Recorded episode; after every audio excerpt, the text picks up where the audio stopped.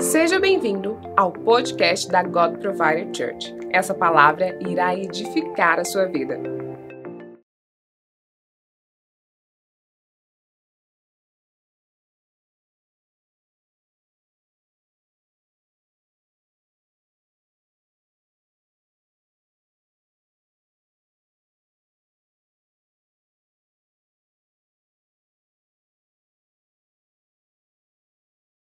transformada. E é tão importante nós abraçarmos essa realidade dos céus. Ah, todos os dias nós somos bombardeados pelas demandas do mundo, pelas demandas da vida, ah, por tudo aquilo que aparece diante de nós. Nós acabamos vivendo uma vida de reação e acabamos não sendo proativos naquilo que Deus quer que nós sejamos. E é por isso que é importante nós diariamente e continuamente convidarmos a presença de Deus para as nossas vidas convidarmos a presença de Deus para nossa casa, convidarmos a presença de Deus para o nosso ambiente de trabalho. E quanto mais nós convidamos a presença de Deus, quanto mais nós buscamos, nós decidimos caminhar com o Senhor, mais as nossas vidas são transformadas e mais nós começamos a ver as coisas com a perspectiva do céu. Diga comigo, perspectiva do céu. E quando nós começamos a ver as coisas com a perspectiva do céu, nós vemos as coisas com a verdadeira perspectiva. Muitas vezes o que nós estamos passando ah, nós estamos vendo aqui da terra, mas quando nós subimos ao monte do Senhor, quando nós subimos à presença de Deus, Deus começa a mostrar para nós como as coisas verdadeiramente são. E é por isso que nós vemos Jesus dizendo que se o Filho vos libertar, verdadeiramente vocês serão livres. E que Jesus julga não de acordo com a aparência, mas ele julga como as coisas realmente são. Quantos querem julgar as coisas como elas realmente são? Diga amém. Sabe, quando você caminha com o Espírito, você começa a ter o discernimento do Espírito. Uh, Deus está onde você não está, conhece o que você não conhece, ouve o que você não ouve. Deus está no presente, Ele está no passado, Deus está no futuro. A palavra nos fala que todas as coisas estão nuas e patentes aos olhos de Deus. Ele sabe o porquê nós estamos aonde nós estamos. Ele sabe como nos levar aonde nós queremos, aonde Ele colocou no nosso coração. Por isso é importante nós ouvirmos a voz do Senhor e aprendemos a ouvir a voz de Deus. Uma das coisas mais importantes que nós sempre falamos aqui na God Provider é sobre aprender a ouvir a voz de Deus. E não tem como aprender a ouvir a voz de Deus sem gastar tempo com Deus. Amém? Uh, uh, na classe Nossa História nós tivemos uh, essa semana, foi um tempo tão precioso ver tantas pessoas vindo para a igreja, decidindo em fazer parte da nossa família. Nós, nós falamos sobre aprender a ouvir a voz de Deus, é um segredo muito poderoso é, é, quando você aprende a discernir a voz de alguém, tem pessoas que da sua família que você consegue reconhecer a voz, sim ou não? E às vezes a gente tenta passar um trote em alguém que é da família, é difícil passar um trote porque porque ele já sabe a nossa voz, nosso jeito de falar, o nosso jeito de conversar. E quando você gasta muito tempo com alguém, você reconhece a voz daquela pessoa de forma tranquila. Da mesma forma é quando você gasta muito tempo com o Senhor e gasta tempo com a palavra de Deus. Quanto mais você ora, mais você lê a palavra, mais você começa a aprender a discernir a textura da voz de Deus. Você começa a saber exatamente a, a, como Deus fala com você. E a forma como Ele fala com você, na maioria das vezes, não é a forma como Ele fala comigo.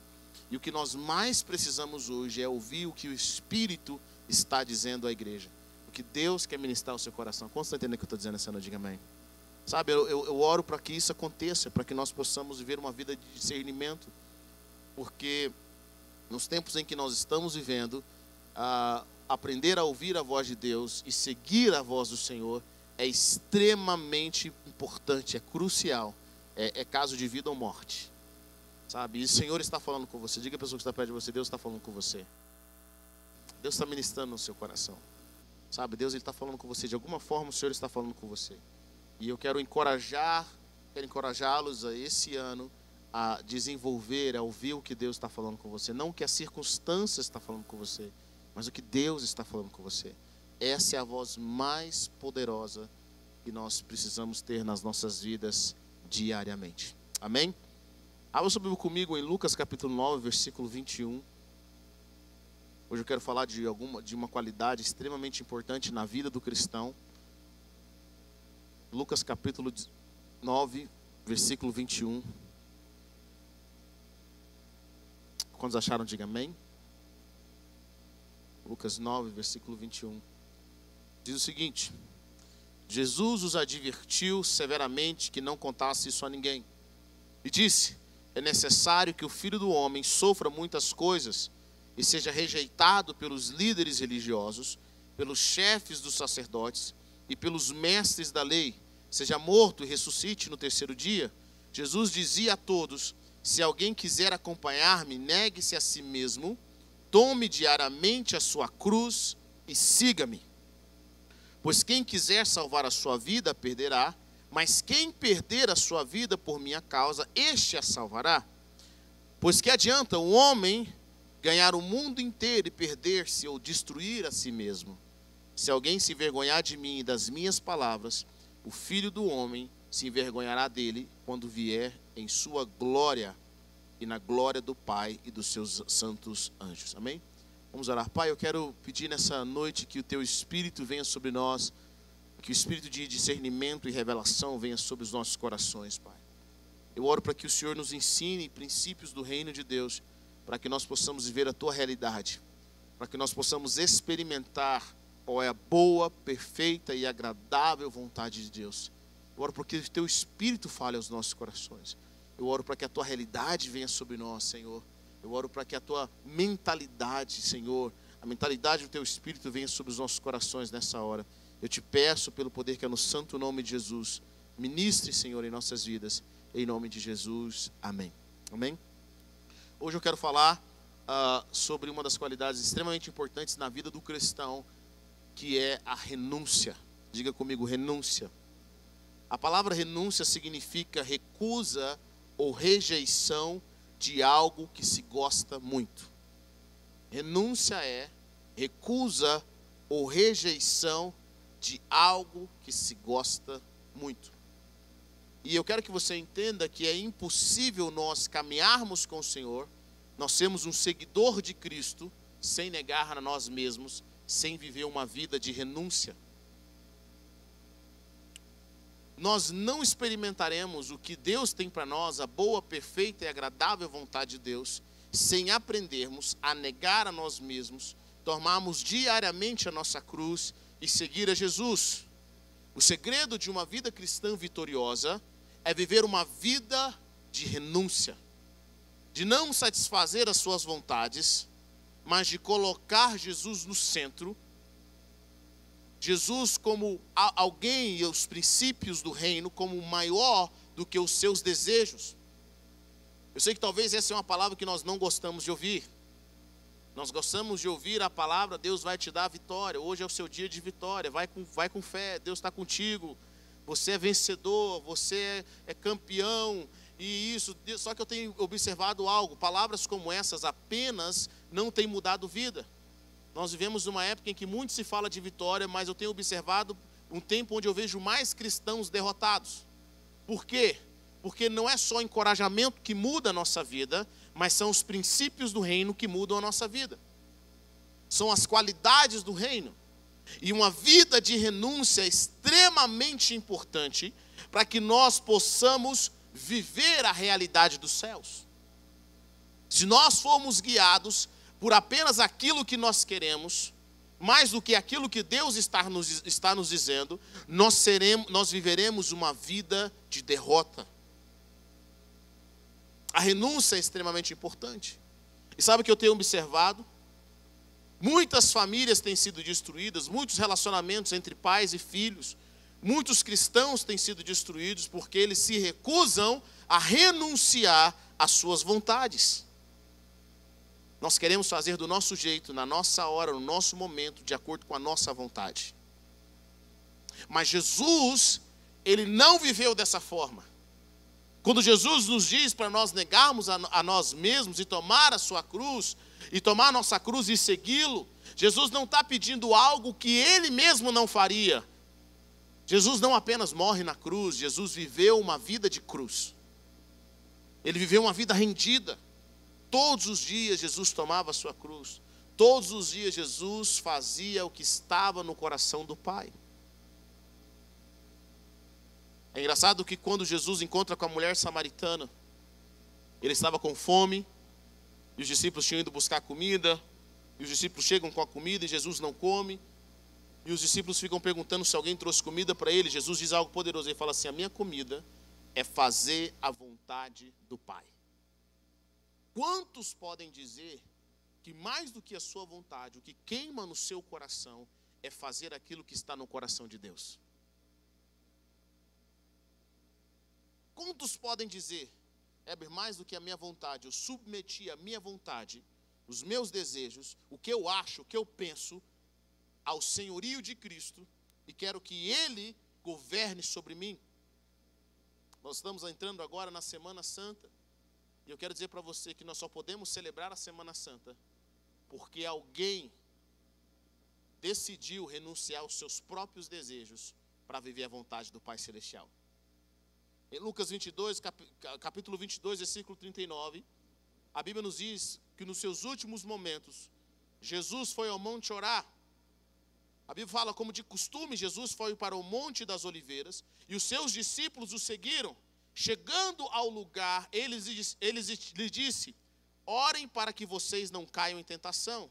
Ele se afastou deles e, a uma pequena distância, ajoelhou-se e começou a orar: Pai, se queres, afasta de mim este cálice. Contudo, não seja feita a minha vontade, mas a tua apareceu-lhe um anjo do céu que o fortalecia. Então, angustiado, ele orou ainda mais intensamente. E o seu suor era como gotas de sangue que caíam no chão. Quando se levantou da oração e voltou aos discípulos, encontrou-os dormindo, dominados pela tristeza. E ele diz: Por que estão dormindo? Perguntou-lhes: Levantem-se e orem, para que vocês não caiam em tentação. Olha que interessante, a Bíblia já nos mostra que no passado, né, quando pessoas estavam deprimidas ou muito tristes, a fuga delas era dormir. Os discípulos estavam entristecidos. E o que, que eles fazem? Ao invés de lutar contra essa tristeza em oração, eles entram num processo de dormência. Eles vão dormir. Jesus fala: Cara, eu sei que vocês estão sentindo o clima. E o clima não está legal. Eu sei que vocês estão sentindo um ambiente, vocês não sabem exatamente o que vai acontecer, eu sei o que vai acontecer, eu sei que o clima não está legal, mas ao invés de dormir, você tem que guerrear. E a Bíblia nos fala que, nos mostra que Jesus não queria morrer. O autor da vida não queria passar pela morte. É incrível, é importantíssimo a Bíblia relatar isso daqui. Jesus veio em obediência ao Pai. Ele nos amou, sim, mas ele veio mais em obediência. Ele serviu, ele curou, ele lavou os pés dos discípulos, ele curava pessoas, ele, ele restaurava pessoas, expulsava demônios. Jesus fez todas essas coisas durante todos os dias da sua vida. Jesus, ele serviu à vontade do Pai Celestial. E agora, no último momento da sua vida, Jesus vê, cara, está chegando a cruz. E ele faz uma oração. Qual é a oração dele? Pai, se o Senhor puder, tira de mim esse cálice. Ninguém em sã consciência quer passar por luta. Ninguém em sã consciência quer morrer. Ele faz essa oração, mas ao mesmo tempo ele diz: que não seja feita a minha vontade, mas a tua. Quantos podem, em momentos difíceis, pedir que Deus faça a vontade dele, sabendo que a vontade dele é contra a sua vontade?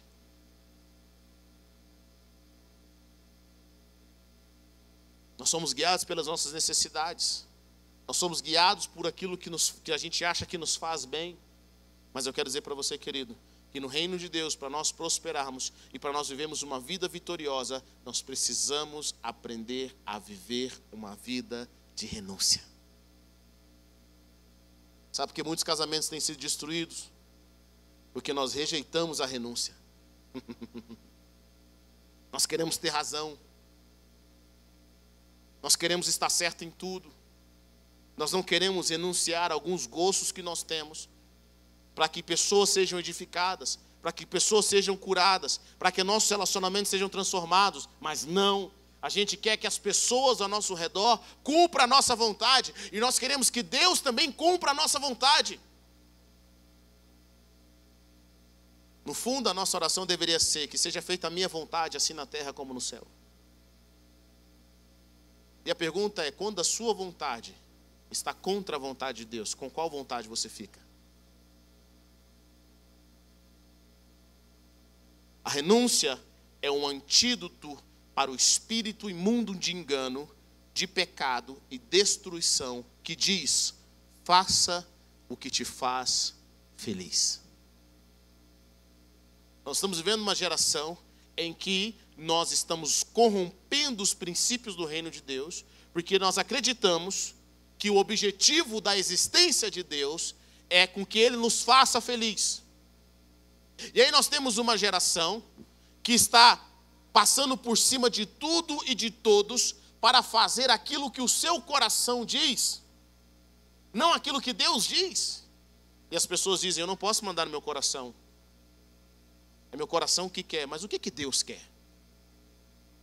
Quantos homens têm abandonado a sua família, esposas têm abandonado a sua família para ir atrás de um amante e está dizendo que é o, é, o coração dele está dizendo. Deixa eu falar uma coisa para você, querido. Deus não aprova isso. Deus não aprova isso. Deus não aprova essas coisas. Nós temos que aprender que o espírito maligno, o espírito do diabo, sempre vai dizer para você: tenha dó de você mesmo. Vá ser feliz com qualquer pessoa. Vai ser feliz de qualquer jeito. Faça a sua vontade. E nós temos essa geração que não só faz o que é errado, mas ainda quer pedir a bênção de Deus sobre a sua família. Minha mãe conta que um dia ela estava no monte orando, e uma irmã chega para ela e fala assim: uma mulher chega para ela e fala assim, pastor, tem como você orar por mim? Ela não conhecia essa mulher. E ela fala assim: o que, que foi? Queria que você orasse para o marido voltar para casa. Ele saiu de casa, está com a outra. Aí a mamãe ela já ia orar para aquela mulher. Quando ela ia orar, o Espírito Santo de Deus falou para ela assim: Esse não é o marido dela. E minha mãe olhou para ela e falou assim: Irmã, te fazer uma pergunta. Ele é seu marido mesmo?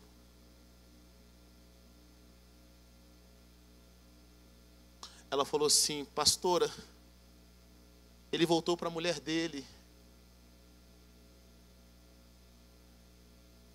Mas Deus já tinha prometido. Deus tinha prometido o quê, gente? Gente, falou uma coisa assim, esses dias eu tenho uma família que eles, o cara recebeu uma palavra profética que a amante era a mulher de Deus para a vida dele.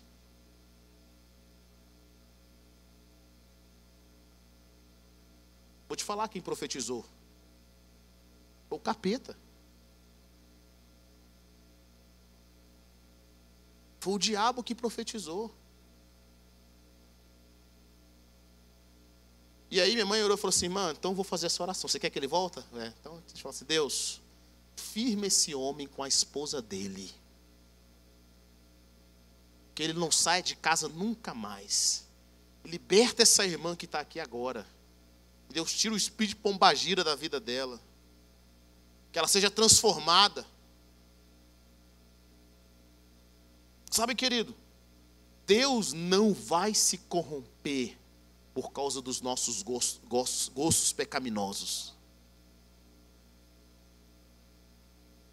Deixa eu falar uma coisa para você que construiu a sua riqueza nas coisas erradas. Sabe o que Deus vai fazer quando você se converter? Vai arrancar tudo de você.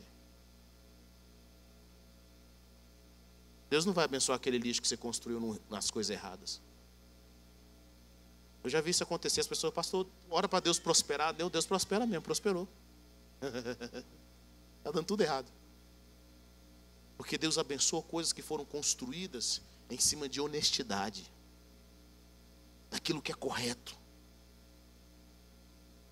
A renúncia é extremamente importante para nós construirmos aquilo que está no reino de Deus.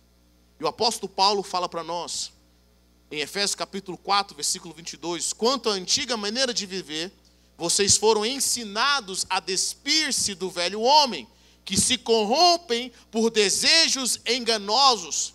Querido, nossos desejos são enganosos. O nosso velho homem ainda está aí. Meu pai sempre diz algo para mim, eu sempre guardo isso na minha mente. Ele fala: Meu filho, a sua carne nunca se converte. E que pessoa que está perto de você, a carne nunca se converte, querido. Seu velho homem está aí. Sua velha mulher está aí. Se você der bobeira, eu vi um pastor, achei, achei algo muito interessante que ele falou. Esse pastor falou o seguinte: Eu achei que o meu velho homem tinha se afogado no batismo, mas descobri que o miserável sabe nadar.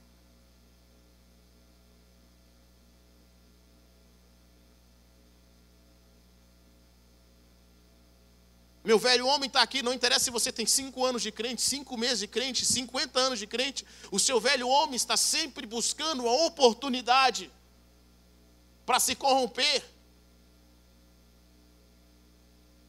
para não viver de acordo com os princípios do reino. Agora, negar a nossa vontade é fácil? Negar a nossa vontade é motivo de alegria? Jamais. Negar a nossa vontade é árduo. Principalmente quando você começa a caminhar nos princípios do reino. Seu velho homem não quer orar. Seu velho, homem, seu velho homem não quer confessar os seus pecados. Seu velho homem não quer viver de acordo com os princípios do reino. O seu velho homem quer fazer do jeito dele, da mente dele, de acordo com o que ele pensa, com o que ele acha. Seu velho homem não quer pedir perdão, ele não quer pedir desculpa. O nosso velho homem ainda continua vivo. Ele continua se manifestando. A palavra de Deus fala: se livre desse velho homem. E a Bíblia diz que eles se corrompem por desejos enganosos a serem renovados. Ele fala assim: quanto à antiga maneira de viver, vocês foram ensinados a despir-se do velho homem que se corrompe por desejos enganosos e a serem renovados no modo de pensar e revestir-se do novo homem, criado para ser semelhante a Deus em justiça e em santidade provenientes da verdade. Deixa eu falar algo, algo para você. Sabe qual é o objetivo de Deus para cada um de nós? que nós sejamos semelhantes a Deus em justiça e em santidade. Hum. O objetivo de Deus para as nossas vidas é com que as pessoas olhem para eu e você e sabem quem elas vejam? O próprio Deus. Será que quando alguém olha para você, será que quando alguém olha para mim, quando ele olha para nós, ele fala assim: lá vai um homem que se parece com Deus? Lá vai uma mulher que se parece com Deus. O objetivo desse novo homem, de que a palavra nos fala, é que nós sejamos semelhante a Deus em justiça e em santidade. Será que quando a nossa família olha para nós, os nossos parentes olham para nós, eles não veem, eles não veem apenas um homem ou uma mulher trabalhador, eles não veem apenas um homem ou uma mulher inteligente, ou um homem ou uma mulher que vai à igreja, mas quando eles olham para nós, eles falam assim: Rapaz, aquele homem ali, olha, eu não gosto de crente, não. Mas aquele lá carrega a presença de Deus. Ele é justo, ele é santo. Existe algo diferente na vida dele. Diga a pessoa que está perto de você: o objetivo de Deus é com que você seja semelhante a Ele, em justiça e em santidade. Mas para isso, nós precisamos ter o nosso pensamento, a nossa mentalidade renovada, transformada. E aí o apóstolo Paulo diz, no versículo 25: Portanto, cada um de vocês deve abandonar a mentira e falar a verdade ao seu próximo, pois todos somos membros de um mesmo corpo. Quando vocês ficarem irados, não pequem. Querido, o crente pode ficar irado, na realidade, eu fico pensativo quando pessoas não ficam iradas. Pessoas que não ficam iradas estão debaixo de remédio. A renúncia não tem a ver apenas com você, às vezes, deixar de fazer algo. Mas muitas vezes a renúncia tem a ver com você fazer algo. Tenho dito para os irmãos que o pior do que pessoas que são ativas, para mim, são pessoas que vivem uma vida de passividade.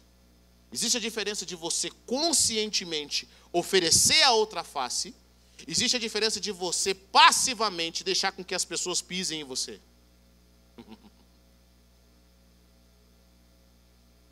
Pessoas que são passivas. A Bíblia fala que nós devemos irar, podemos irar sim, irem. Se você não se revoltar contra certas coisas na sua vida, você nunca vai sair do lugar. Enquanto nós não nos revoltarmos contra a enfermidade, enquanto nós não nos revoltarmos contra a situação emocional que nós estamos vivendo, se você não se revoltar contra a, a, sua vida espiritual, estando de uma forma anestesiada, a sua vida espiritual que não cresce em Deus, enquanto nós não nos revoltarmos contra aquela situação, nós nunca vamos sair do lugar. A ira é importante para você tomar uma decisão. Vocês estão comigo ou não? Um dia eu estava no monte e achei interessante. Eu vi uma pessoa que estava com a camiseta de uma campanha de uma igreja falando: Meu nome é Revolta. Eu achei estranho aquilo. Eu falei: Meu nome é Revolta? Campanha é essa? Eu achei engraçado. Eu fui conversar, falei assim: Como é que é esse negócio aí? Meu nome é Revolta.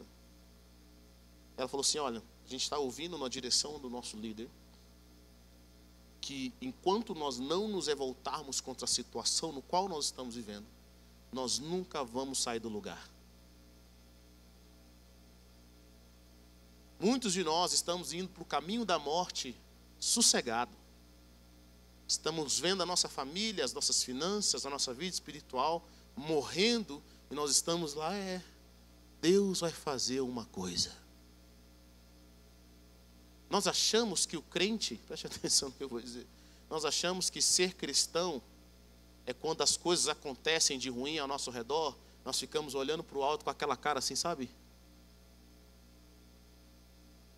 De que a gente está no mundo da lua porque a gente é superior. Querido, isso não é ser cristão nem espiritual, não. O crente, ele é gente, ele reage. Você tem que se revoltar. Eu lembro que um dia a gente estava. Foi minha mãe. Minha mãe tinha nos Estados Unidos com a irmã da igreja. E a gente desencontrou. Tinha alugado um carro e a gente desencontrou. A gente estava no aeroporto. a gente estava no aeroporto de Orlando. E eu lembro que a gente começou a desencontrar. Sabe aquela coisa maligna? E aí eu rodeando o aeroporto, e rodeando o aeroporto, o telefone não funcionava, não conseguia falar com ninguém, eu rodeando. Gente, eu fiz isso uns 40 minutos rodeando. E não conseguia encontrar ninguém, e parava, mas não conseguia encontrar, e depois parava. Até o dia que eu levantei a voz e falei assim, todo espírito das trevas. Eu repreendo agora em nome de Jesus, que não está deixando a gente se comunicar. Naquele momento o telefone tocou. Às vezes eu chego num lugar e vejo o diabo deitando e rolando numa casa. Eu chego num ambiente e vejo que o diabo está fazendo algo errado. E as pessoas estão lá, olhando para cima, como se nada tivesse acontecendo. E aí começa a vir uma ira santa. E aquela ira santa de Deus faz com que você mude o ambiente. Irmão, você não tem que ter medo do diabo, não. Não vou mexer nisso, não, que. Ai, vai, que isso? Pelo amor de Deus, vai, querido. Já, o diabo já está deitando e enrolando nós começamos a levantar uma ira dos céus. A ira conserta as coisas. Eu já aprendi algo. Ninguém, ninguém brinca com alguém que é doido.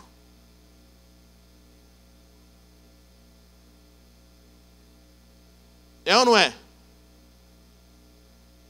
Permitido a falar a verdade. Você gosta de falar a verdade para qualquer pessoa, mas o doido que sabe que ele vai em cima de você, você fala: não, deixa, vamos com calma, deixa disso. Homem, olha. Ninguém faz, fala a verdade. Por, às vezes, querido, o inimigo tem entrado em nossas vidas, em certas áreas, até o limite que a gente deixa. Meu pai sempre fala: a hora que você cansar de ser cavalo do diabo, ele vai embora. Nós temos que reagir. A palavra de Deus fala que nós devemos irar. Irem-se! Fica passivo não, querido. Passivo não é de Deus, não. Para mim, passivo é pior do que a pessoa que ira. Irem, mas não pequem. Esse é o novo homem. O novo homem se ira, mas ele guarda a boca dele para não falar extra. Ele, ele domina as suas atitudes. Você ira, mas não peca. Você consegue irar, mas não pecar?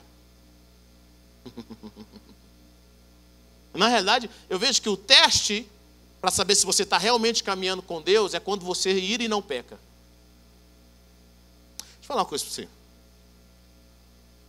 Não se desenvolve a vida de Deus se você só ama quem te ama de volta. O pessoal aqui da igreja, os meninos estão jogando futebol segunda-feira. Eu não fui lá ver o futebol ainda, mas eu quero ir lá ver.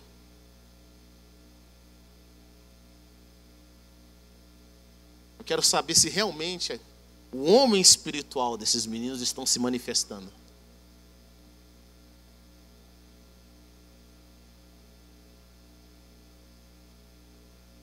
Tem pessoas que quando jogam se transformam, é ou não? Alguém conhece alguém assim? Casamentos acabam. Quero saber quando alguém te dá um, um carrinho e você fica nervoso, o que, que você fala? Deus te abençoe, irmão. Glória a Deus pela sua vida. É na ira que você mostra se você está sendo também um novo homem, se você não peca. Irem, mas não pequem. Apaziguem a sua ira antes que o sol se ponha. Isso chama domínio próprio. Quem domina quem? A sua ira domina você ou você domina a sua ira? Você sabe se irá também acalmar? Eu sei que tem pessoas que se iram muito fácil, mas eles voltam muito fácil. Se você é um pouco parecido comigo, eu sou aquele que é difícil me acalmar. Eu sou difícil me irar.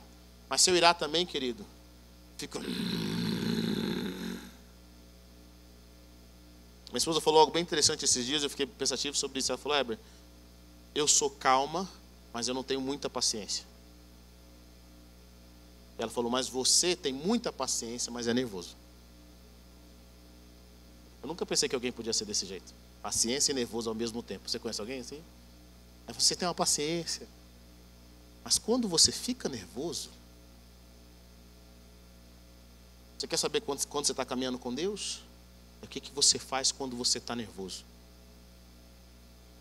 Às vezes nós pensamos que, Senhor, me perdoa porque eu fiquei nervoso. Não, querido, é bom você ficar nervoso. Você não pode dar lugar ao diabo. É o que a palavra de Deus fala. Apazigue a sua ira antes que o sol se ponha e não deem lugar ao diabo. Um crente não pode ser a pessoa que dá lugar ao diabo. Tem irmãos, querido, que aonde ele vai, a gente sabe que o diabo vai ter uma oportunidade. Tem sempre alguém da família desse jeito, é ou não é? Um tio, um parente, que ele vai na festa e fala assim: tio, fulano chegou, lá vem a oportunidade. O diabo já sabe que vai ter um microfone. Tem pessoas, querido, que aonde ele vai, ele não pensa no que ele fala, ele não pensa como ele age, parece que ele invoca o poder das trevas. Ele fala: diabo, chegou a sua hora, quiser me usar, pode usar. Ele usa confusão, ele começa a criar coisas, ele fala o que não deve falar, ele não pensa para falar, ele não tem as palavras corretas para falar, ele começa a dar velha natureza. Sabe o que a palavra de Deus fala que essa pessoa é? Ela é carnal. E quem vive na carne, quem tem a mentalidade da carne, não pode agradar a Deus. Não seja um instrumento do diabo. Não dê lugar ao diabo. A palavra de Deus fala no versículo 28: O que furtava, não furte mais, antes trabalhe, fazendo algo de útil com as mãos, para que tenha que repartir com quem estiver em necessidade. Sabe de uma coisa, querido? Eu vejo que um dos grandes problemas que nós enfrentamos para a nossa vida crescer em Deus é porque nós dizemos o seguinte: eu não preciso obedecer a Deus porque eu sou uma boa pessoa. E se eu conversar com cada um de vocês que está aqui nos assistindo, seja pela internet, ninguém vai falar assim, eu sou uma pessoa ruim. E aí nós falamos assim, poxa, eu sou uma pessoa boa, não preciso obedecer a Deus. Deus conhece o meu coração. Nós justificamos a nossa vida de desobediência e falta de renúncia porque a gente jura que é melhor que alguém.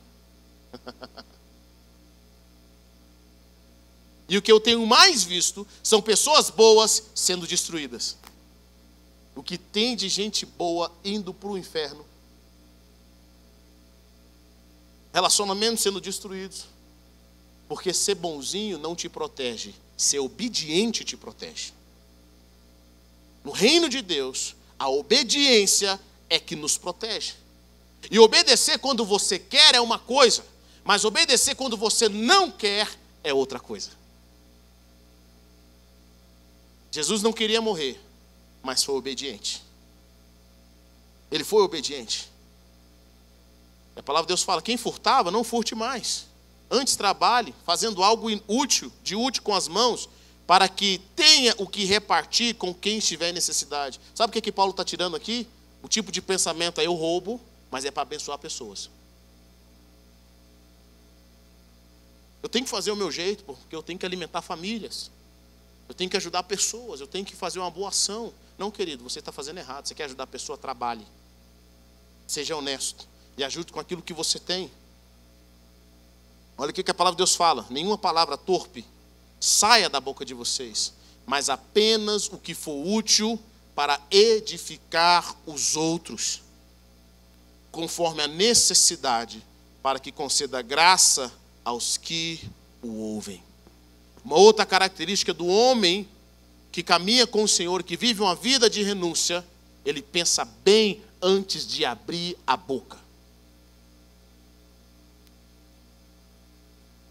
Tiago diz que a língua é um pequeno órgão, mas que tem levado muita gente para o inferno. E a Bíblia diz que o homem que controla a sua boca é perfeito. A pessoa está perto de você. Se você controlar a sua língua, pode falar, fique com medo não. Se você controlar a sua língua, a sua vida vai ser 90% melhor.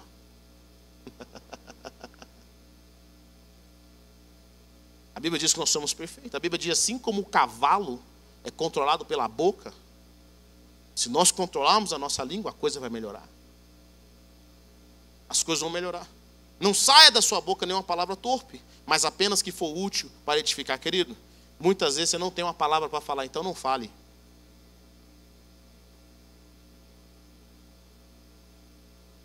Se o que você for falar não vai edificar, é tão difícil no começo, mas depois é tão bom. Você vai falar assim, graças a Deus que eu não falei nada. Eu vou...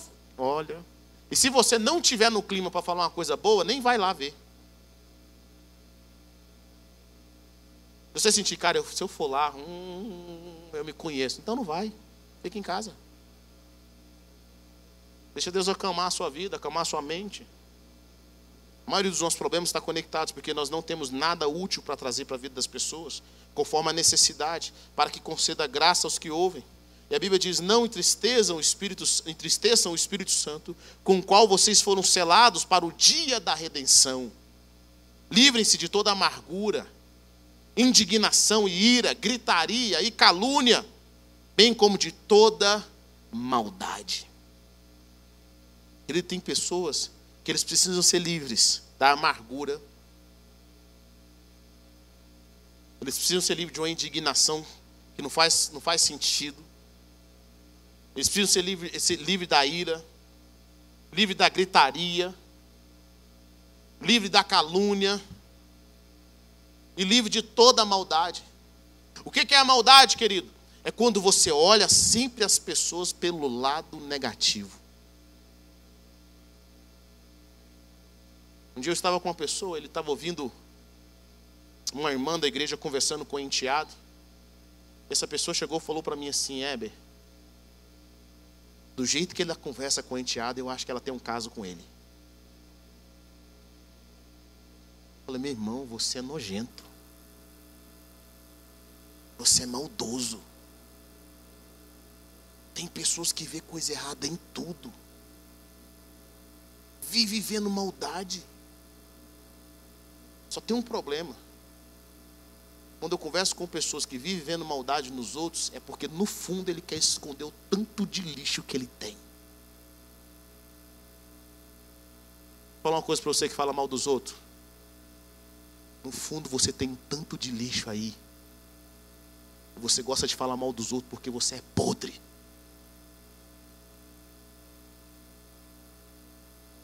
Você é muito podre. E para justificar a sua podridão, você tem que falar dos outros. Você tem que ver nos outros o pior, para você se achar mais alvo que a neve do que os outros. Podre. No fundo você é cheio de lixo. Deixa eu falar uma coisa para você. Porque quem está cheio de Deus não tem tempo de falar mal dos outros. Quem está cheio de Deus vê bondade aonde os outros veem maldade. O homem nascido de novo, que vive uma vida de renúncia, é um homem que não fica vendo a maldade, ele não olha as pessoas com os olhos de maldade, mas ele olha as pessoas com os olhos de Cristo. Jesus olhou para uma pecadora, olhou para uma mulher que tinha sido pega em adultério e ele restaurou a vida daquela mulher. Querido, se Jesus fez isso, eu e você não temos o direito. A palavra de Deus fala que quem fala mal dos outros julga, é juiz. E a Bíblia diz: se livre de todo tipo de maldade. Sejam bondosos e compassivos uns para com os outros, perdoando-se mutualmente, assim como Deus os perdoou em Cristo Jesus.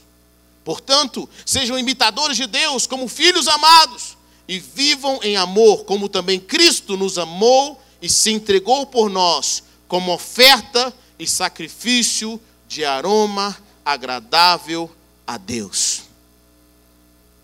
Querido, nós somos chamados para ser imitadores de Cristo, filhos amados. Devemos amar e perdoar as pessoas. Devemos gastar o nosso tempo orando por elas, pedindo que Deus visite-as, para que Deus guarde o coração delas. Ao invés de nós gastarmos a nossa energia falando mal delas, nós devemos gastar a nossa energia simplesmente orando. Deixa eu falar uma coisa para vocês, irmãs, irmãos. Ao invés de gastar seu tempo falando mal do seu cônjuge, gaste seu tempo orando por ele. Se você está vendo algo que ele não está vendo, ele está cego por causa do pecado, está cego por causa da ignorância, gaste seu tempo orando por ele. Senhor, visite meu irmão. Abra os olhos dele, Senhor. Tem misericórdia desse meu irmão, tem misericórdia da minha irmã. Gaste o seu tempo. No reino de Deus, a renúncia, no primeiro momento, não gera alegria, tal como a correção e a repreensão, mas ela produz um fruto. Deus também gera tristeza na gente. Sabia disso? Deus gera tristeza na gente, mas essa tristeza produz uma mudança de vida e alegria. Com o passar dos anos, você aprende que é um privilégio ser entristecido por Deus. 2 Coríntios 7,10, o apóstolo Paulo fala: tristeza segundo Deus não produz remorso, mas sim um arrependimento que leva à salvação. E a tristeza segundo o mundo produz morte. Quando Deus nos entristece, quando Deus nos entristece, Ele sempre entristece a gente para arrancar de nós aquilo que está nos levando para a morte. Parece muito complicado o que eu estou dizendo, mas na realidade é muito simples. Eu tenho duas filhas pequenas hoje. Eu não posso fazer todas as vontades delas. E às vezes, quando elas fazem coisas que são dignas de reprovação, eu tenho que corrigi-las. Sabe por que eu as corrijo? Porque eu as amo. Eu tenho que corrigi-las. E olha, eu não conheço um pai que tem prazer em corrigir filho. Um pai que ama de verdade, uma pessoa normal. Um pai, uma mãe. Mas você precisa corrigir o seu filho porque você ama. Você precisa corrigir o coração dela, a mente dela. Você tem que ensinar o seu filho que ele não pode fazer do jeito que ele quer sem ter as consequências. Ele vai ter uma consequência com aquilo que ele está fazendo. É uma tristeza. Ela gera tristeza na, na vida dela. Mas aquela tristeza vai mudar o rumo para onde ela está seguindo. Deus vai entristecer as nossas vidas para que nós possamos mudar e tirar certos pecados da nossa vida. Deixa eu falar algo para você. Fico sempre imaginando sobre isso, porque a gente tem medo das, das circunstâncias que nós vamos passar. Jesus chega para Pedro e fala: Pedro, todos, Jesus chega para os discípulos e fala: Todos vocês vão me negar, vocês vão fugir. E Pedro fala: todos, todos vão te negar, eu não vou te negar.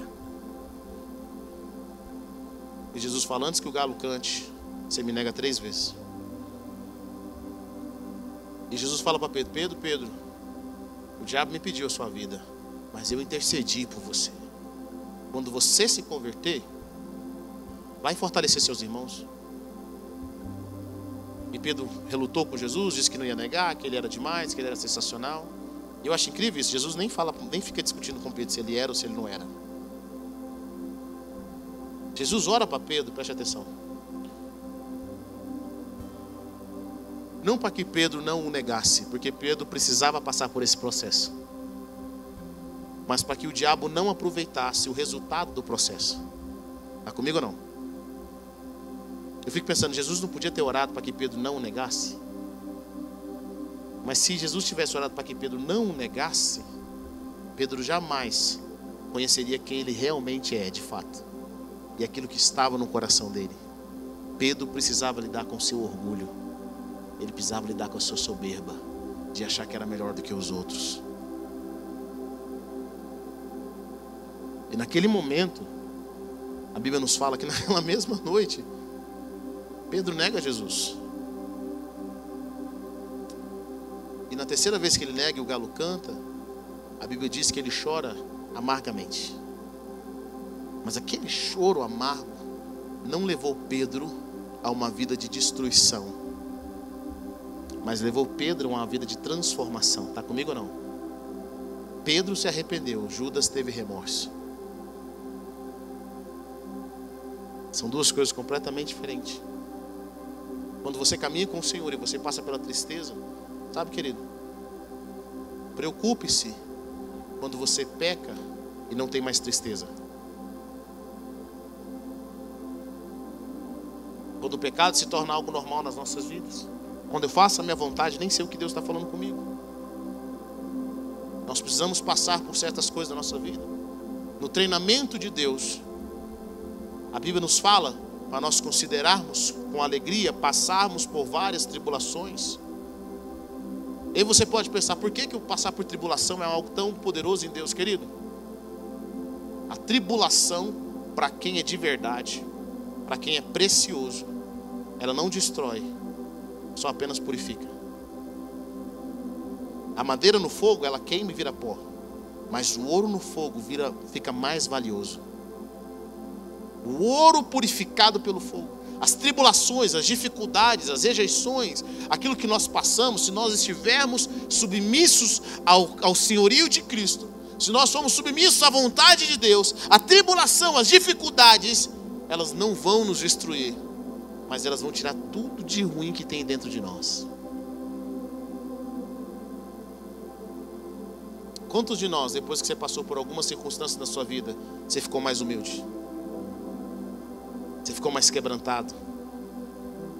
Você buscou mais.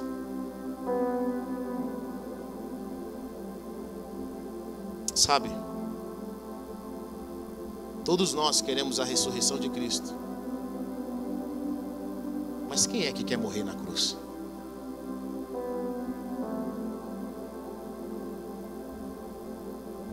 Quem é que quer morrer na cruz? Não existe ressurreição sem cruz. Você quer ver a sua família transformada? Você quer ver a sua vida transformada? Negue-se a si mesmo. Tome a sua cruz e siga Jesus. Nós cristãos não vivemos para satisfazer as nossas vontades. Nós temos um dono. nós temos um pastor.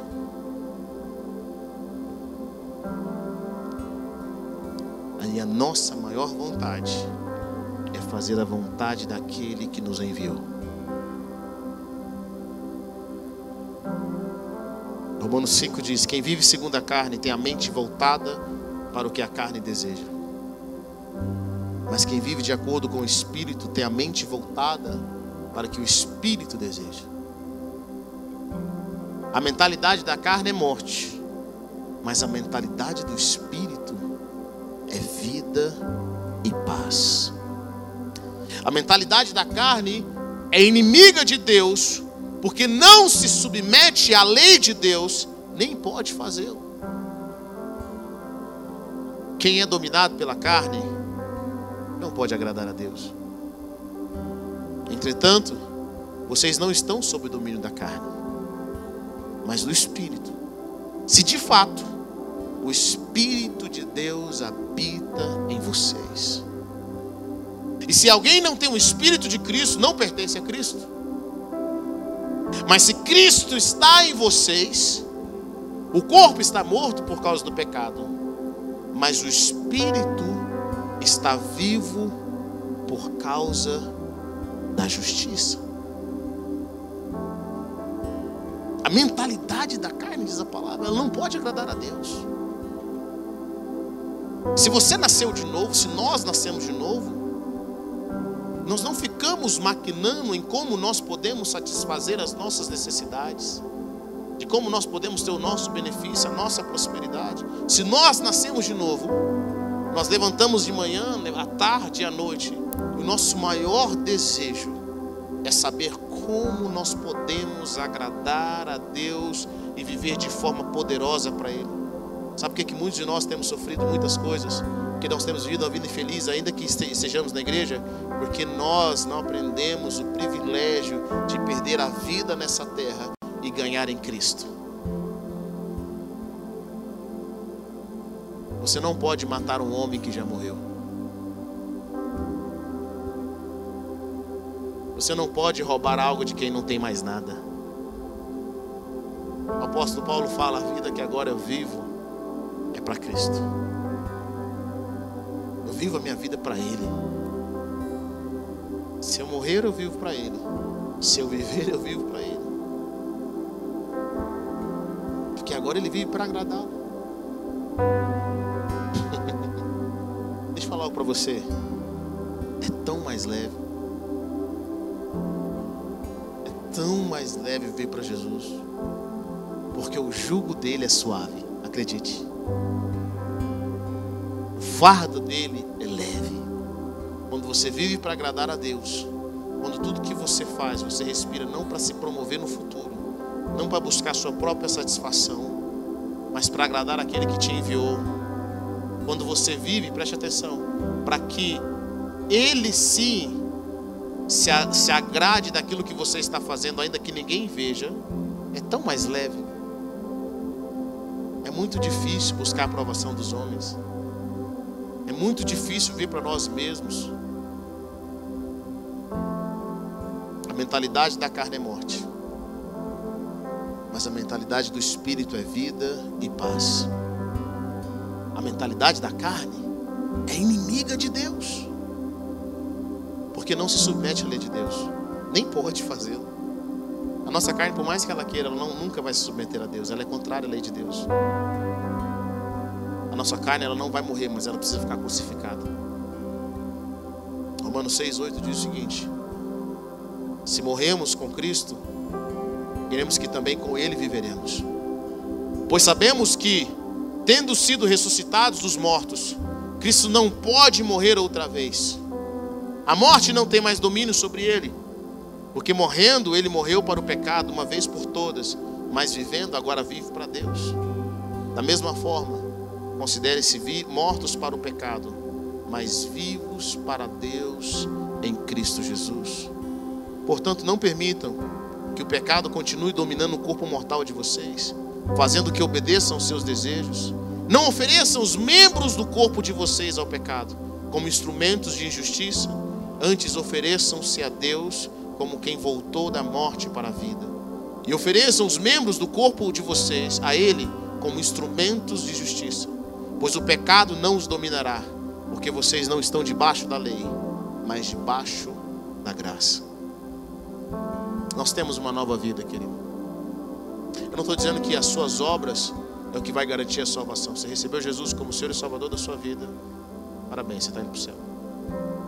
Mas eu quero dizer para você quando você se submete ao princípio da renúncia, ao negar a si mesmo, a sua vida nessa terra vai ficar mais leve. Porque não se pode matar um homem que já está morto. E aqueles que estão mortos em Cristo também ressuscitarão nele. Sabe o que eu sinto dizer essa, essa noite? Se você quiser ver a manifestação do poder de Deus na sua vida, você precisa aprender a morrer.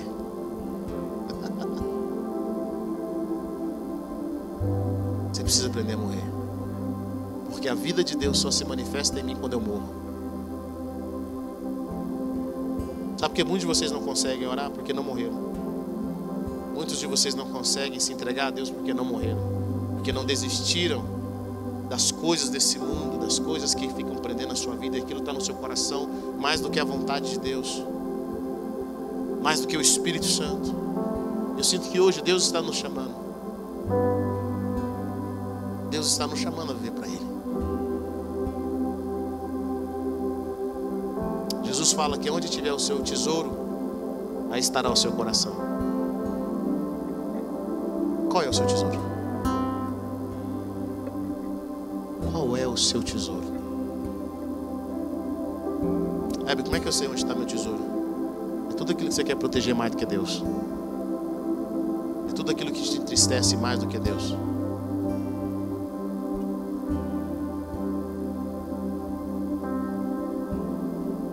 Recentemente nós vimos um homem que jogou tudo para o alto, toda uma história de ator, porque alguém falou mal da esposa dele. Ele simplesmente decidiu ir na frente, um dos programas mais famosos do mundo, onde milhões de pessoas estavam assistindo.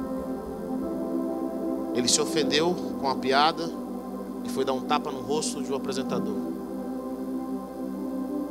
Esse homem, por causa da falta de controle, jogou tudo que ele construiu durante anos no lixo. As pessoas nunca mais vão olhar para ele como olhavam antes. E não é porque alguém falou dele, é porque alguém falou do ídolo dele. Esse homem não ama aquela mulher, ele tem uma idolatria por ela. Ele tem uma idolatria, aquilo não é amor. Deixa eu falar uma coisa para você. O diabo sabe quem são os nossos ídolos. Ele sabe onde está o nosso tesouro. E só tem um lugar que o diabo não pode mover, mexer no nosso tesouro. É quando o nosso tesouro está nos céus. Quando o nosso tesouro está nele.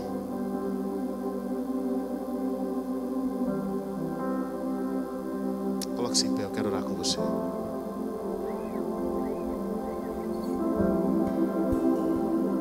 Talvez o seu tesouro seja a tua inteligência. Seu tesouro seja a sua família. Seu tesouro seja a sua posição.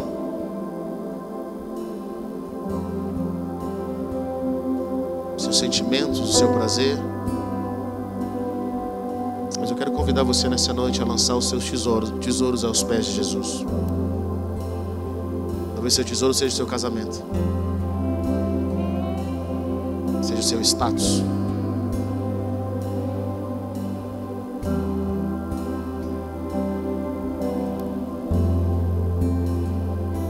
Palavra para você hoje é para que você tenha vida. Não se pode matar alguém que já morreu.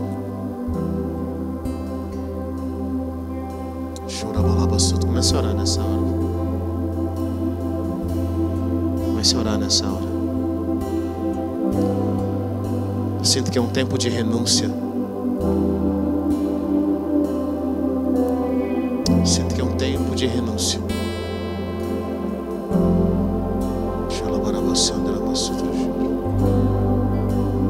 Nós entregarmos no altar do Senhor quem nós somos, os nossos medos, as nossas vitórias, as nossas alegrias, o nosso passado e o nosso futuro.